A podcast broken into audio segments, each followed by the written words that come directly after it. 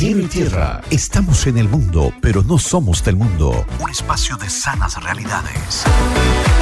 Siempre hay una pasión mayor que otra. Tocamos cielo, pisamos tierra. Cielo y tierra, con la participación del doctor Martín Eitzen. Y ya estamos aquí en este espacio acostumbrado de todos los lunes, donde debatimos temas que tienen que ver con el deporte, nos enteramos de algunas historias interesantes de por vida también, y tenemos una linda reflexión al final con nuestro querido compañero el doctor Martín Aitzen, a quienes ya le doy la más cordial bienvenida. ¿Cómo están? Muy buen día. Muy buenos días, Edgar. Buenos días, querida audiencia. Estamos muy bien, creo yo. Cerca de, las vacaciones. Ajá. Espero que todos creo que todos en la audiencia tenemos uno o más amigos argentinos. ¿Cierto? Que les hayamos felicitado. Entonces, Gozándonos con ellos, sí. Sí, sí. Si ellos respondieron o no, porque no estaba en, otra. Eh, como me escribió mi amigo esta mañana, se disculpó. Dice: Ayer te respondí a las apuradas nomás porque estuvimos. Pero eh, ahora ya era un poco más detenido. Yo recuerdo bien la última vez que Argentina salió campeón en el 86, cuando Tobías todavía ni siquiera era proyecto de sus padres. Ajá, mira. Solamente existía en la mente de Dios. Ajá, mira. Pero eh, han, esperado bastante tiempo. Han esperado tiempo, sí. Y ahí también esto, se adelantaron 2 a 0. Y después vino el empate de Alemania. En este caso, recuerdo que metieron un jugador ahí, eh, Karl-Heinz Rummenigge, en aquel momento, ¿verdad? El famoso Rummenigge. Sí, y después vino lo que algunos dijeron el pase más importante de Maradona del mm. Mundial a Buruchaga, que mm. terminó en el tercer gol de Alemania. Pero no llegó al tercero de, el tercer gol de Argentina. no llegó el tercero de, Alemania. No, no, no, no, perdón, perdón. Pero esa cosa ya dejo a Tobías. Tobías, bienvenido. Sí, muchas gracias. Sí, realmente felicidades a toda la audiencia argentina que nos está escuchando. Realmente nos regalaron un partidazo ayer, especialmente en los últimos minutos del tiempo reglamentario. Bueno, seamos sinceros, ellos no quisieron regalarnos no, eso. No, no, no quisieron. Yo creo no que. estaba en sus planes, ¿no? Las personas más neutras disfrutamos un enorme partido. Yo creo que ningún argentino habrá disfrutado ese. No, ah, después sí. Quizás después con el, ya con, sabiendo el resultado no, y por eso me sorprende ver en, todas las redes sociales alguno que otro bailecito de algún anciano. No sé cómo lo soportó eh, esa persona de tercera edad. Era un, partido tan infartante. Tenemos ahí en un grupo un argentino que al principio, en los primeros minutos, estaba bastante activo en el grupo y después dejó de escribir. Todo el mundo ya empezaba a, escribirle para ver qué lo que le pasó. Pues la del miedo de un infarto algo así. Porque realmente, realmente con el empate, porque era entonces muy similar a lo que pasó en el 86, de que ahora ahora Kylian Mbappé empató eh, un partido que a principios increíble, increíble. Eh, un partido que a principio parecía controlado ya, eh, con una victoria bastante asegurada por cómo se daba el tiempo, siempre, el, partido. Siempre un 2 a 0 es muy mentiroso, un resultado muy mentiroso, pero tampoco Francia no hacía nada como para peligrar hasta que en el 80 y en el 81, así con un dos acciones, un penal primero y después el, eh, una definición demasiado buena de Kylian Mbappé para empatar el partido, lo llevó a la, a la largue en donde Messi eh, marcó un gol que se tenía que ver un offside si era no no si pasó la línea pero sí eh, valió y al final Kylian Mbappé con un penal lo empata nuevamente como para pasar a los, eh, a los penales, ¿verdad? Y ahí ya eh, fue más contundente Argentina que metió los cuatro penales y Francia solamente dos. Así que el resultado final fue 3 a 3, el empate en tiempo reglamentario y tiempo extra eh, y 4 a 2, entonces que ganó que ganó Argentina para y ahí se desató la, la locura. Había un, un, video que vi que un, un ciclista eh, que, se, que se iba en la tanda de penales, o sea, cuando ya se pateaba el último penal sobre la avenida 9 de Julio, que es la, la, la, avenida principal. Ahí en Buenos ninguna Persona, exactamente, ninguna persona, él solo. y cuando mete el, el, el gol, el eh, Montiel, que era el, último, eh, se desata una locura ahí en las calles, pero se escucha cómo retumban todos los edificios pero impresionante es la, como esas imágenes. Eh, cosas interesantes que pasaron, em, son 11, fueron 11 las finales que se jugó entre eh, equipos sudamericanos y equipos europeos. De esas 11, 8 veces ganó el equipo sudamericano. De la Conmebol. Así que hay una paternidad. Los únicos que perdieron ante equipos europeos las dos veces que Argentina en el 90 y en el 2014 que Argentina perdió ante eh, Alemania. ante Alemania y Brasil contra Francia era el 3 a 0 en el 98. ¿verdad? Eso fueron las últimas. Después, siempre cuando se encontró un equipo sudamericano y un equipo europeo, eh, salió victorioso el equipo sudamericano. El problema es llegar a la final. ahí está, ahí está el, ese hay que pasar. hay que pasar, sí, sí.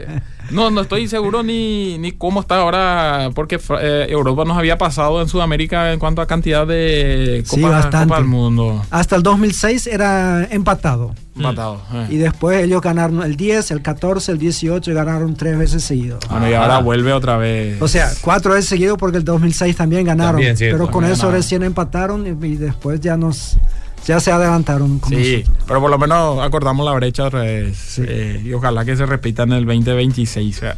Eh, Dibu Martínez, interesantemente, o sea, él salió elegido como el, guante de oro. Es el, Él es el primer arquero no europeo en ganar esa, esa distinción. Sí, hasta ahora ningún. Bueno, aunque ayer en partido era pie de oro, ¿verdad? Ese era pie de oro. Esa, esa, esa jugada es como para enmarcar y colgar en su en su, en su pieza. Ese es realmente demasiado eh, increíble como lo que, lo que fue. Messi, que yo creo que fue toda la mayoría del, para no decir todo el mundo deportivo, quiso para que Messi pueda reivindicarse y ganar ese, este trofeo con tantas cosas que, se, que había ganado, pero este es la que le faltaba. Eh, lo logró y no solamente eso, sino rompió unos cuantos récords también. Él es el ahora le había pasado a Lothar Mateus con esta final que había jugado. Eh, le pasó a Lothar Mateus como de jugador de Alemania como más encuentros disputados. Eh, hasta ahora era con 25 el récord. Messi con esta final le supera con 26 encuentros. Es decir, Messi ya ha jugado en las 5 mundiales 26 partidos y es ahora mismo el que el máximo, el que más partidos ha disputado.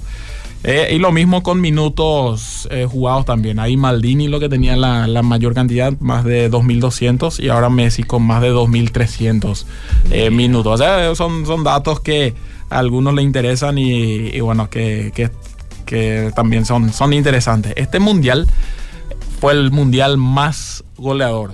Y ese penal de Mbappé inclinó la balanza o si no hubiera habido un empate entre tres mundiales, en tres mundiales. En el mundial de Francia 98 y Brasil 2014 se había metido 171 goles.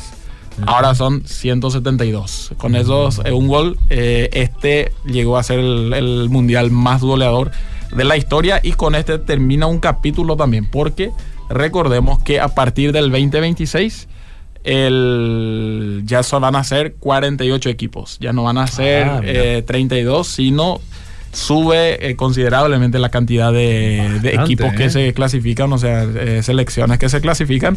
Así que muy probable que tengamos más goles también ahí. Eh, pero bueno, de esta manera entonces termina este formato de, ¿Y, qué, ¿Y qué quiere decir eso? ¿Que Paraguay, va a tener más chances de ir al Mundial? Tiene más chances. y el que ya acá de la Comebol no se clasifica es porque realmente va a ser malo. o sea, porque pues, vamos a tener cinco plazas y media. o sea, cinco, o sea, más de la mitad sí o sí ya se van a ir, ¿verdad? Eh, hasta pueden ser seis si se gana el repechaje. ya 60% de las naciones que compiten. Cuéntenle a los muchachos que se preparen entonces. Tienen que prepararse, sí, por lo menos van, ¿no? Quedarse ahí entre los últimos, entre los últimos cinco. Así que realmente interesante. O sea, este mundial fue. Bueno, la final, empezando por ahí, creo que fue de las más emocionantes, una de las más emocionantes de seguro. Eh, hay, otros que dicen que sí fue la más emocionante de todas las finales que se han disputado de toda la historia de la, del mundial de la FIFA. Y el, el en general fue un mundial de muchas sorpresas, eh, de suspenso hasta último minuto. Es tanto que eh, en la fase de grupos, eh, cuando se juega, se juega la, última fecha, la del famoso los partidos en simultáneo, fue tanta la, el suspenso que había que la FIFA para el próximo formato ya había decidido de que iban a ser, son 48 equipos, iban a ser 16 equipos de tres selecciones, o sea, 16 grupos de eh, tres selecciones. Es decir, se juega todos contra todos y no hay ese último partido en simultáneo.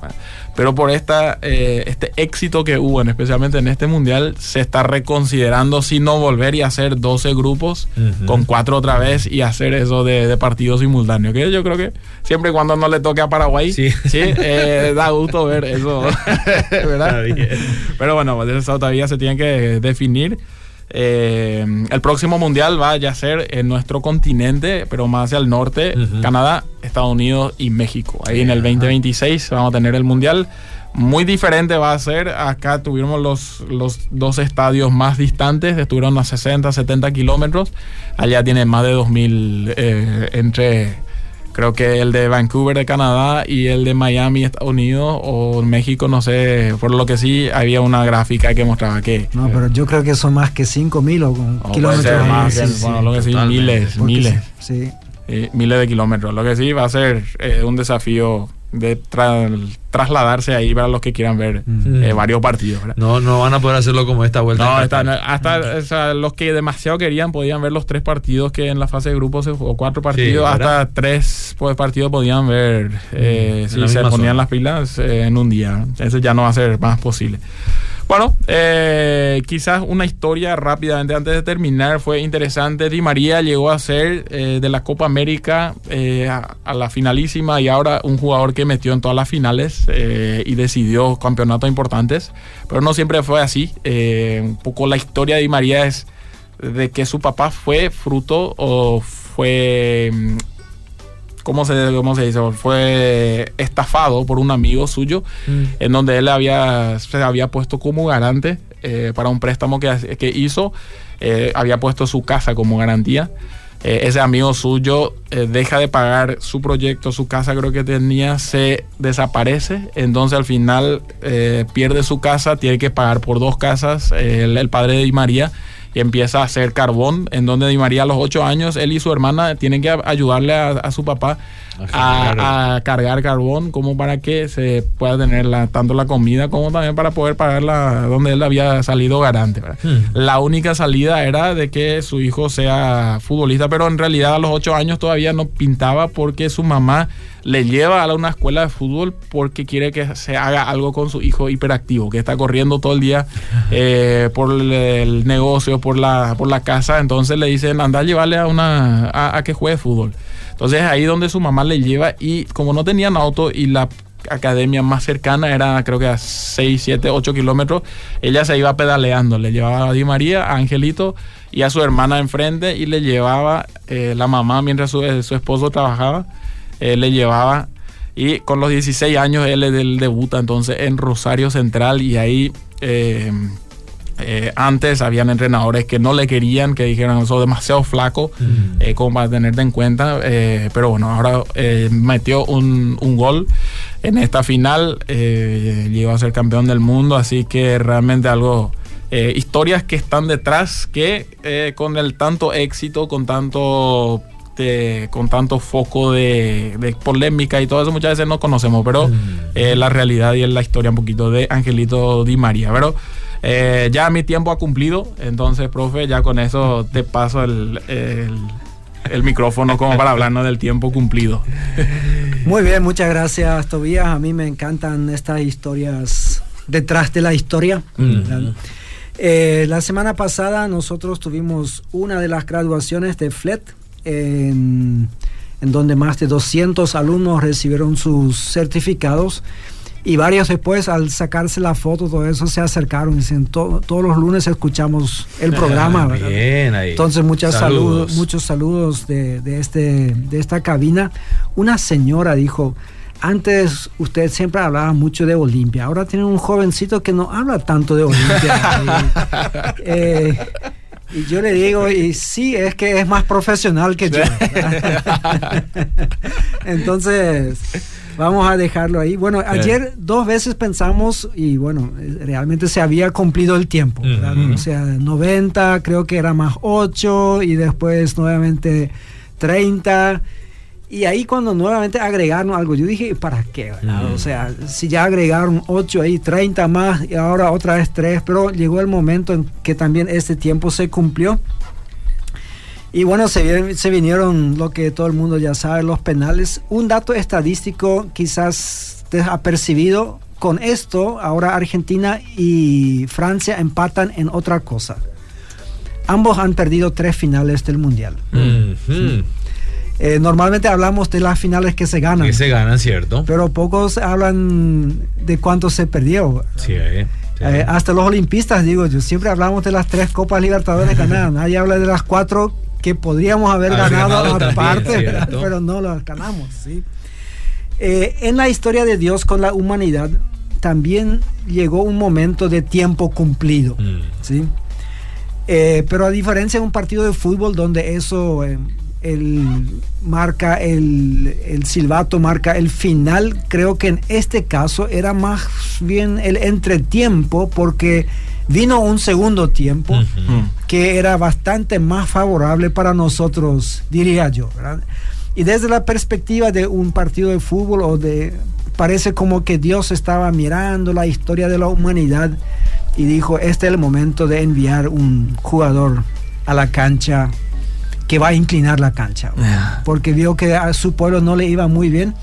Gálatas 4, versículos 4 o 5 dice, pero cuando se cumplió el tiempo, cuando se cumplió el tiempo, Dios envió a su Hijo, que nació de una mujer, sometido a la ley de Moisés, para rescatarnos a los que estábamos bajo esa ley y concedernos gozar de los derechos de hijos de Dios según la versión Dios habla hoy.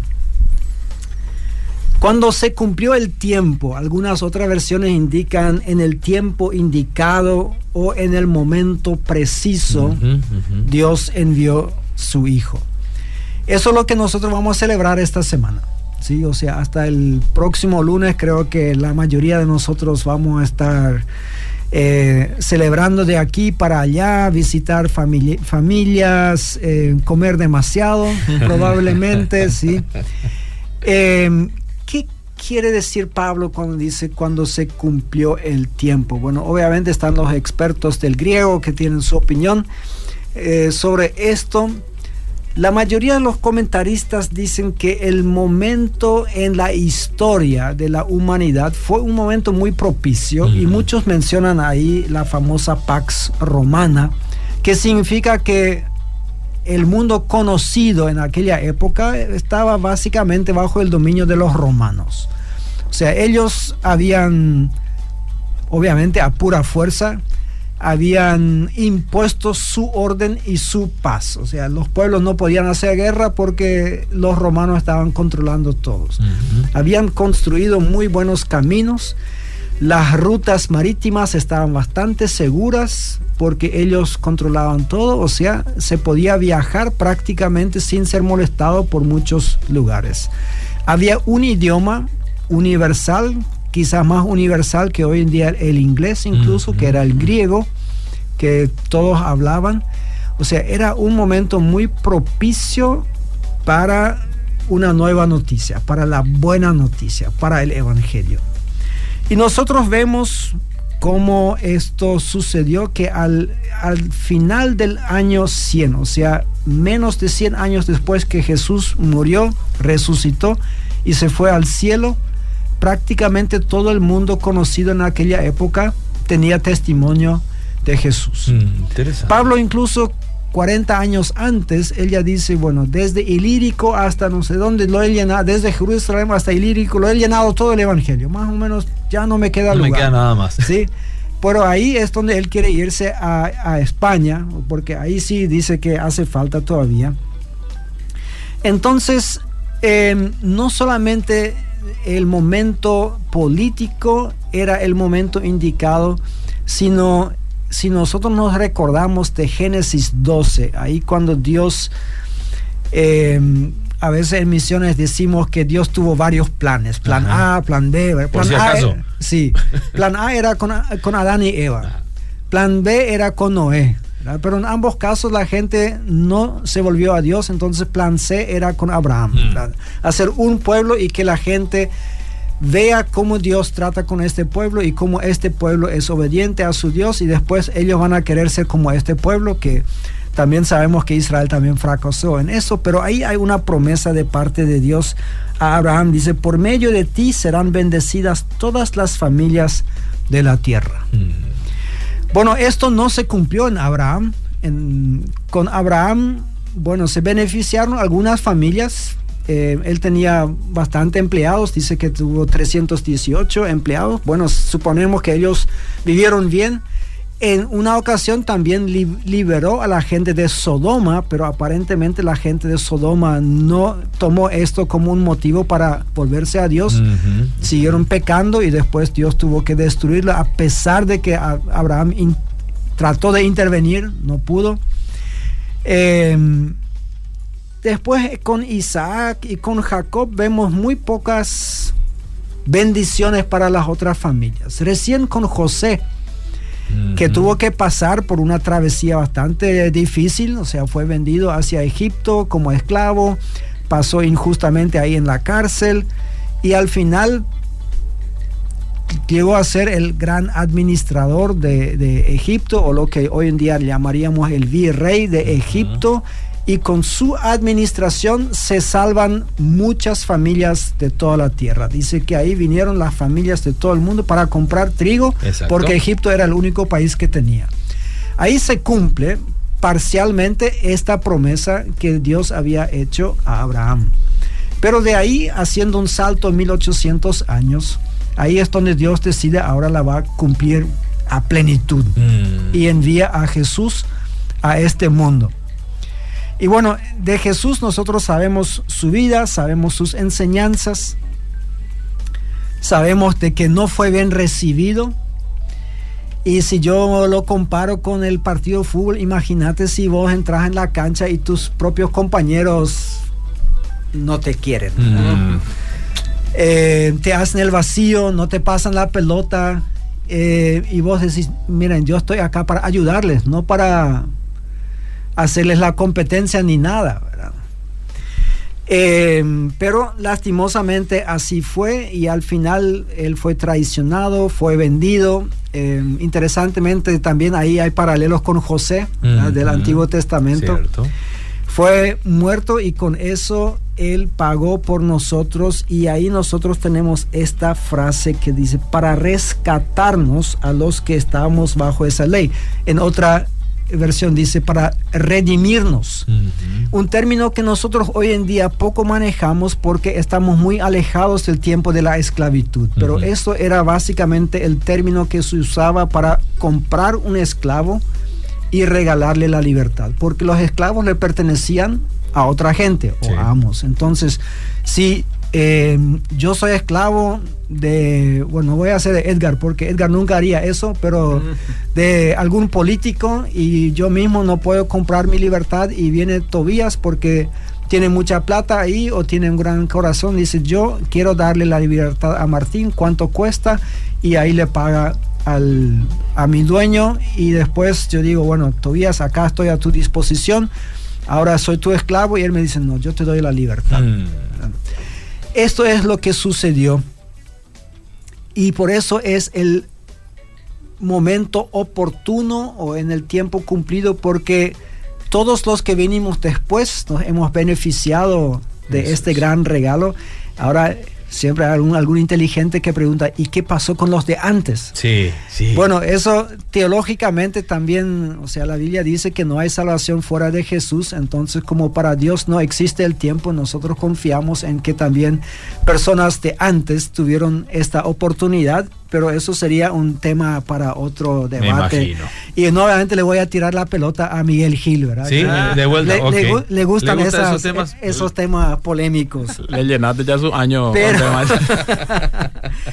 Pero, eh, hoy quiero compartir una pequeña historia, ya que Tobías siempre es el que cuenta las historias. Había un señor, y seguramente muchos habrán escuchado, eh, seguramente, John Newton Em, perdió a su papá de muy temprano y, a los 11 años ya empezó a trabajar en barcos. Era de Inglaterra. Em, y estos barcos tenían una carga muy especial y eran precisamente esclavos. O sea mm. que fueron transportados de África, muchos pasaban por Europa, algunos directamente a América. Cuando él cumplía un poco más de 20 años, ya era capitán él mismo de un barco y a los 23 años, en una tormenta muy grande, es donde él le grita a Dios y le pide ayuda y dice, si me sacaste, esa famosa, esa promesa, ¿verdad? ¿Cuánto lo hemos hecho? Muchas veces. Pero ahí él dice, yo me entregaré de lleno a ti. Y bueno, el Señor le escuchó y después él se dio cuenta de algo que nunca había visto de esta manera, de que él no estaba transportando solamente a esclavos, sino de que él mismo era un esclavo. Mm.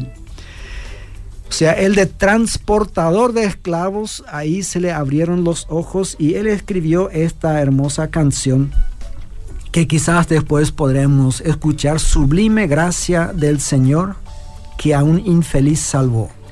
Fui ciego, mas hoy veo yo perdido y Él me halló. Hmm. Tantas veces decimos nosotros, bueno, el día más bueno de mi vida fue cuando yo acepté a Cristo y siempre digo, es un poco arrogantito eso, porque realmente el que me halló fue Él. O sea, el milagro no es que yo le acepté a Cristo, sino que Cristo me aceptó a mí.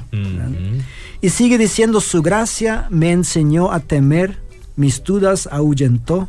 Oh, cuán precioso fue a mi ser cuando Él me transformó. Ya libre soy, Dios me salvó, y mis cadenas ya Él rompió. Y como un río fluye el perdón, sublime gracia, inmenso amor. En los peligros o aflicción que yo he tenido aquí, su gracia siempre me libró y me guiará feliz. Y cuando en Sión por siglos mil brillando esté cual sol, aún cantaré por siempre allí su amor que me salvó. Fue por amor, su gran amor, su gracia me salvó. Fue por amor, su gran amor, su gracia me salvó. Lo hizo por amor. Hmm.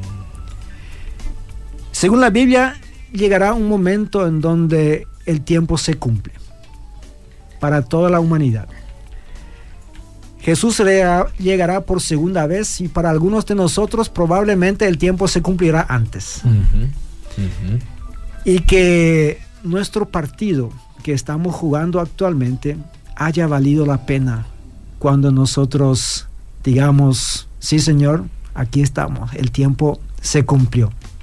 Entonces, querido oyente, si tú todavía no has disfrutado de esta gracia o no estás disfrutando de esta gracia, el tiempo es ahora. Acepta ahora la gracia antes de que el tiempo se cumpla, antes que tu tiempo se acabe aquí en esta tierra. Mientras tanto, estamos jugando, estamos corriendo, estamos mojando la camiseta dentro del equipo de Jesús. Pero ya sabemos cómo termina y su gracia fue la que nos alcanzó y nos redimió y nos trajo hasta aquí. Y es nuestro deseo como equipo de trabajo aquí también que eso sea realidad en nuestras vidas. Así que quiero agradecerles por su tiempo de haber pasado aquí por este año con nosotros. Este es el último programa en este año. Eh, haremos una pequeña pausa y luego retornaremos, si Dios así lo permite, el próximo año nuevamente. Así que muchas gracias por el buen tiempo compartido juntos aquí. Gracias a usted también. muchas gracias. Una feliz Navidad y un bendecido año nuevo también que inicia. Amén. Seguimos.